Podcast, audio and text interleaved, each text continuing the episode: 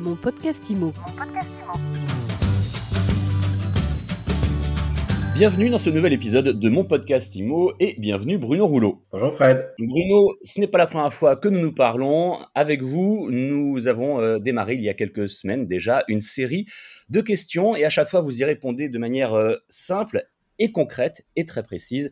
Je rappelle que vous êtes le porte-parole du euh, courtier Inenfi Crédit.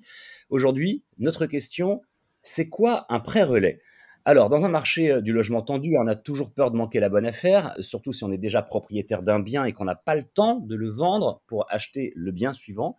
On sait que les prêts relais existent, mais c'est quoi exactement un prêt relais, Bruno? Alors, vous avez dit deux choses très importantes, Fred, qui positionnent la notion de prêt relais.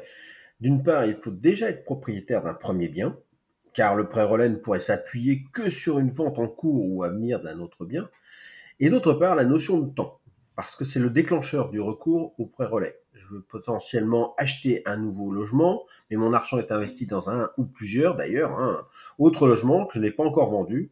Et à ce moment-là, le prêt relais, c'est cela. La banque va avancer l'argent de la vente du premier bien pour permettre l'achat du deuxième. Il fait le relais de la vente. D'accord, mais concrètement, ça se passe comment? Bah, Concrètement, vous allez pouvoir vous porter candidat à l'achat du nouveau bien, mettre votre logement actuel en vente.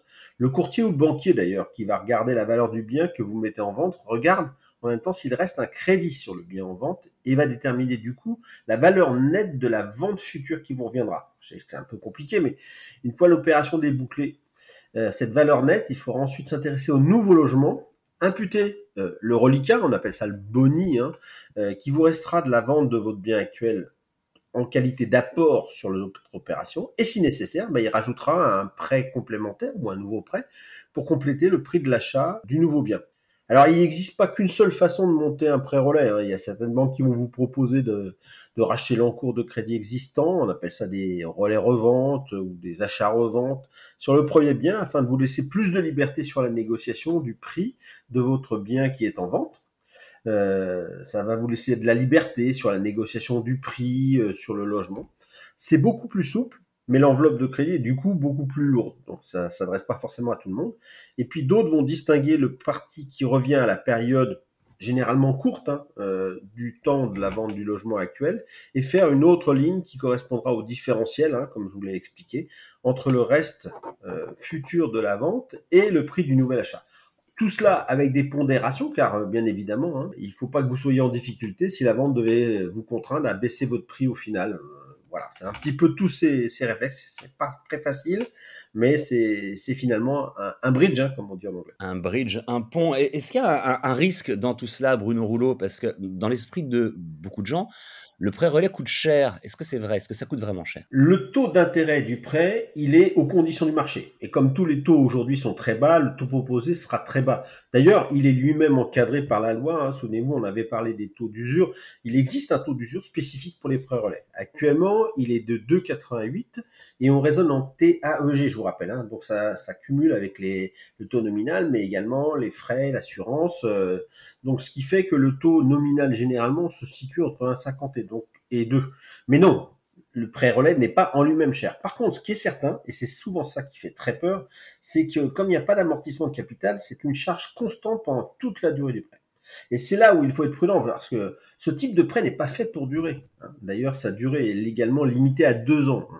Il faut donc sécuriser absolument la vente de l'actuel logement pour ne pas partir sur trop d'inconnus et d'aléas. En fait, ce n'est pas vraiment, euh, on peut pas être à l'abri d'un délai un peu long, euh, qui pourrait être même plus long que prévu pour la vente. C'est notamment le cas si le bien est dans une gamme de prix un peu élevée, si le secteur sur lequel on est, il est moins dense, moins actif, ou encore s'il y a des particularités concernant le logement. Donc, s'agissant du prix de vente, il est conseillé de faire appel à un professionnel à la transaction immobilière pour éviter les désillusions et surtout la perte de temps dans les négociations de prix de dernier instant qui pourrait du coup, effectivement, faire baisser le prix de la future vente du bien. Le banquier, lui, va faire attention à tout cela, se renseignera sur l'état d'avancement de la vente, hein, selon que vous êtes euh, dans la publication, euh, sur compromis, euh, compromis signé, accepté et avec un prêt sur la nouvelle personne qui va acheter. Il ne retiendra qu'une partie du prix de mise en vente pour ne pas vous mettre en difficulté si jamais ça ne devait pas tout se passer comme exactement c'était prévu. Donc le but du prêt relais, c'est qu'il soit utilisé que peu de temps et dans des conditions prévues à sa mise en place. Et là, le relais, c'est pas forcément très cher. Alors, je rappelle que la question du jour, c'était c'est quoi un pré-relais Vous y avez parfaitement bien répondu, Bruno Rouleau. J'ai appris des choses et j'en ai découvert beaucoup aussi par rapport à des idées peut-être reçues que j'avais. Merci euh, d'avoir euh, participé à mon podcast IMO avec nous aujourd'hui. Bonne journée, Fred. Bonne journée à vous. Je rappelle que vous êtes porte-parole donc du courtier Inenfi Crédit. Et moi aussi, j'ai une question à vous poser. Est-ce que vous êtes prêt à revenir bientôt pour répondre à une nouvelle question? Toujours avec vous, Fred. Alors à bientôt. Mon podcast Imo. Mon podcast Imo.